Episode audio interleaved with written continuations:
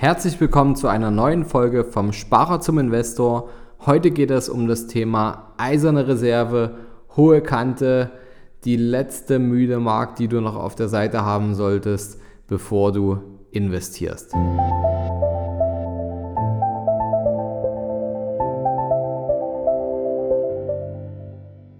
Vom Sparer zum Investor. Dein Podcast rund um die Themen wissenschaftliches Investieren und Vermögensaufbau mit Immobilien. Neue Wege zur Rendite, ohne dabei zu spekulieren. Viel Spaß dabei.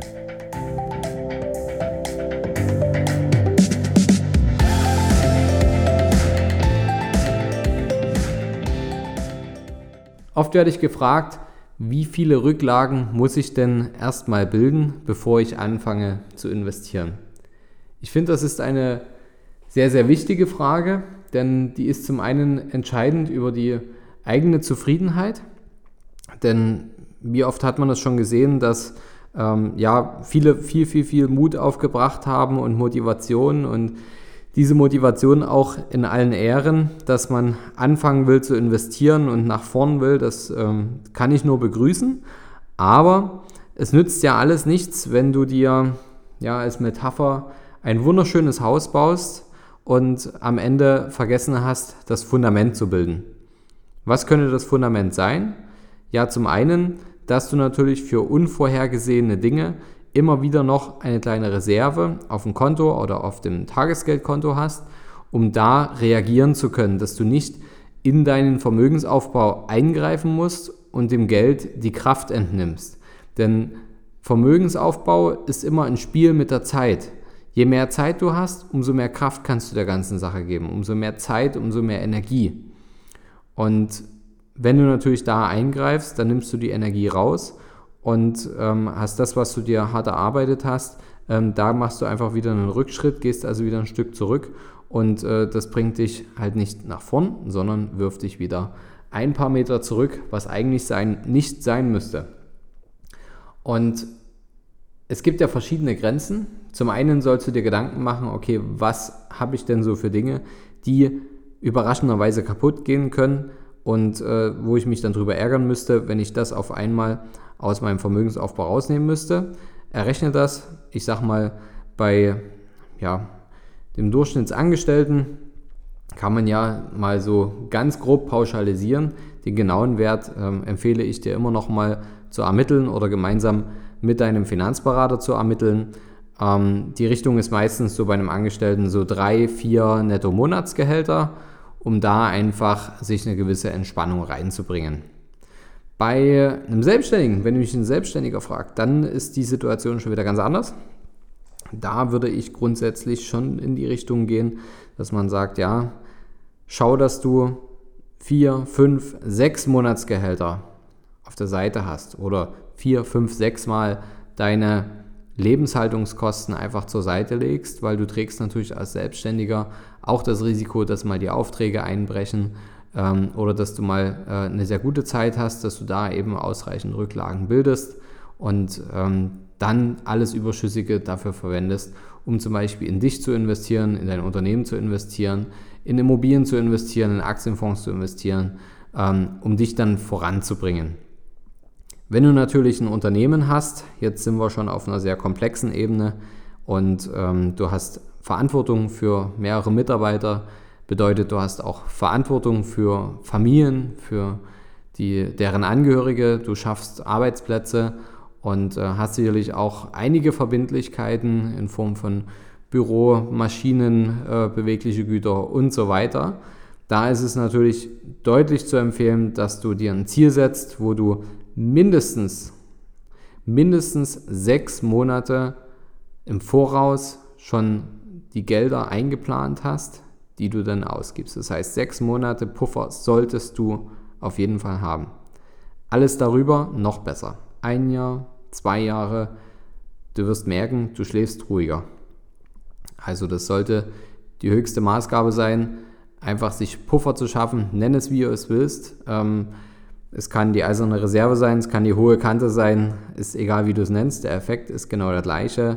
Schaff dir die Puffer so, dass du nicht in deinen aktiven Vermögensaufbau eingreifen musst, sondern dass du dann, wenn Kosten anfallen, wirklich ganz entspannt sagen kannst, okay, das zahle ich von dem Geld, das habe ich dafür eingeplant und alles ist gut. Ähnlich kannst du das natürlich auch mit Urlaubskonto machen, du kannst das äh, mit Spaßkonto unterteilen, also da gibt es ja die verschiedensten Kontenmodelle, die man da anwenden kann. Da muss jeder für sich so sein richtiges finden. Ich bin da nicht so der Fan vom Geheimrezept, weil jedes Kontenmodell ist nur so gut, wie du es wirklich langfristig durchziehen kannst. Und äh, da solltest du einfach für dich eine Lösung finden, eventuell auch mit deinem Berater zusammen ermitteln, was für dich die sinnvollste Lösung ist, die du auch wirklich langfristig durchhältst. Also bau dir deine eiserne Reserve auf. Wenn du diese erreicht hast, dann verschenk nicht weiter Geld und lass es nicht auf ein Tagesgeldkonto oder auf ein Girokonto rumgammeln, sondern dann beginne zu investieren dann beginne bewusst zu investieren und äh, plane ein, dass du zum, Beispiel für die erste Investmentimmobilie, sage ich mal, mindestens 5000, eher so 6.000 bis 10.000 Euro zur Seite gelegt haben solltest, um auch das entsprechende Eintrittsgeld, sprich die Kaufnebenkosten, das betrifft ähm, in äh, den unterschiedlichen Bundesländern, je nach Konstellation, ähm, betrifft das äh, die Grunderwerbssteuer und die Notar- und Grundbuchkosten und ähm, deinen Makler, der dir das Objekt verschafft. Ähm, diese Kosten, die ähm, werden in der Regel nicht durch eine Finanzierung getragen und ist äh, natürlich auch zu empfehlen, dass wenn du ein Objekt für den Bestandsaufbau kaufst, da einfach ein bisschen Eigenkapital mit dabei zu haben.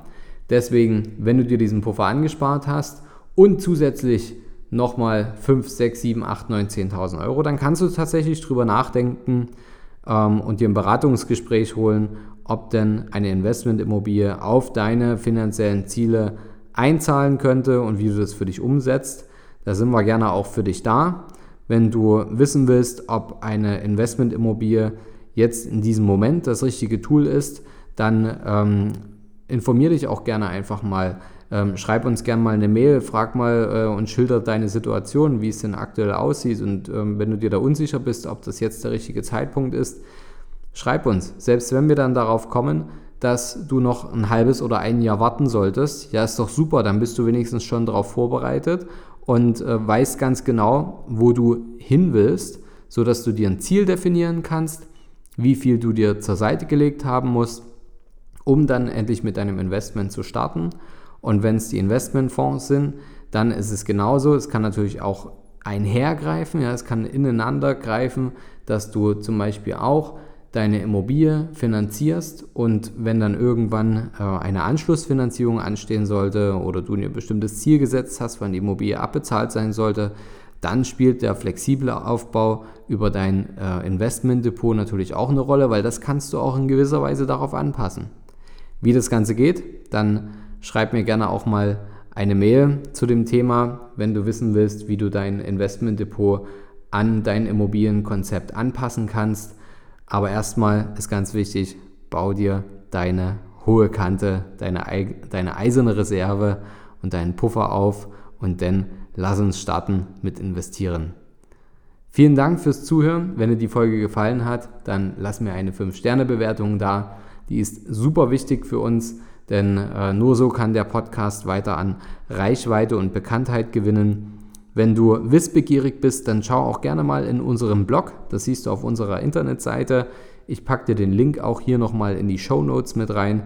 Da kannst du dich auch zu verschiedensten Themen informieren. Wir haben dort auch so Fallstudien aufgesetzt. Was ist, wenn man Geld erbt? Ähm, bis zu welchem Alter sollte man welches Vermögen aufgebaut haben? was haben äh, Affen und Anleger gemeinsam. Also sind die verrücktesten und interessantesten Themen dabei. Lies dich dort gern mal rein. Und ich würde sagen, wenn es dir gefallen hat, danke für deine Bewertung. Und wenn du jemanden kennst, wo du sagst, boah, das sollte derjenige mal hören, der ist immer so motiviert und will investieren und hat aber irgendwie trotzdem immer kein Geld, dann schick doch mal diese Folge weiter. Vielleicht bringt das ein bisschen Klarheit mit rein oder wenn du Leute hast, die sich fürs Investieren interessieren, dann teile doch hier mal die Folge oder ähm, kopiere den Link der Folge raus und verschick's per WhatsApp. Das geht auch ganz, ganz einfach. Denn gerade diese kurzen Folgen, diese, ich sag mal, One-on-One-Folgen, die sind immer ganz cool, um erstmal so einen ersten kleinen Anreiz zu schaffen und immer mal ein bisschen, ein kleines Stückchen Klarheit in das Thema Investieren, Sparen, Geld Ziele, finanzielle Freiheit hereinzubringen. Also bis zum nächsten Mal, wenn es wieder heißt, vom Sparer zum Investor.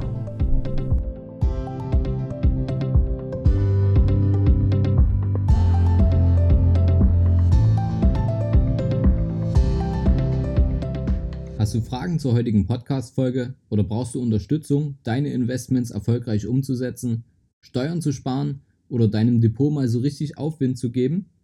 Dann schreib mir gerne eine Mail an schuster at capitalreinvest.de. Die Mail findest du auch nochmal in den Show Notes. Ich freue mich von dir zu lesen.